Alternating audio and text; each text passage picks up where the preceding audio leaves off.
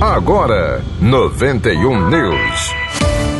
Cotidiano. O maior reservatório de água do Rio Grande do Norte, a barragem Armando Ribeiro Gonçalves, do município de Itajá, atingiu 51% da capacidade total de acúmulo.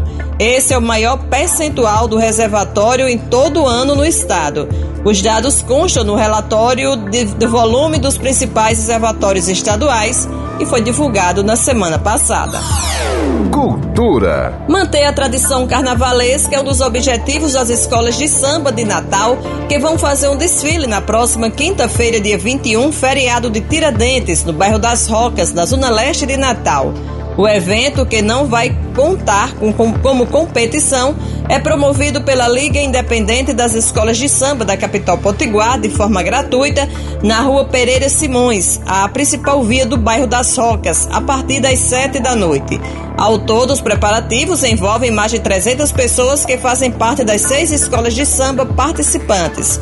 Como não há disputa por prêmio, as escolas vão reciclar as fantasias e alegorias utilizadas nos últimos anos.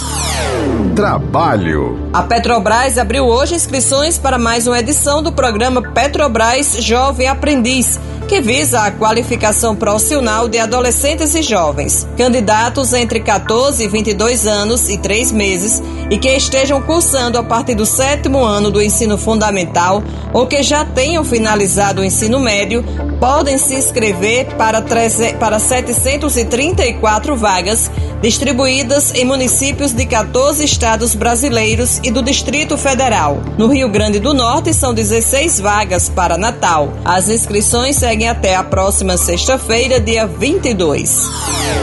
91 News, produção e apresentação Cacilda Medeiros. Próxima edição amanhã às 11 horas. Uma boa noite para você e até amanhã. 91 News.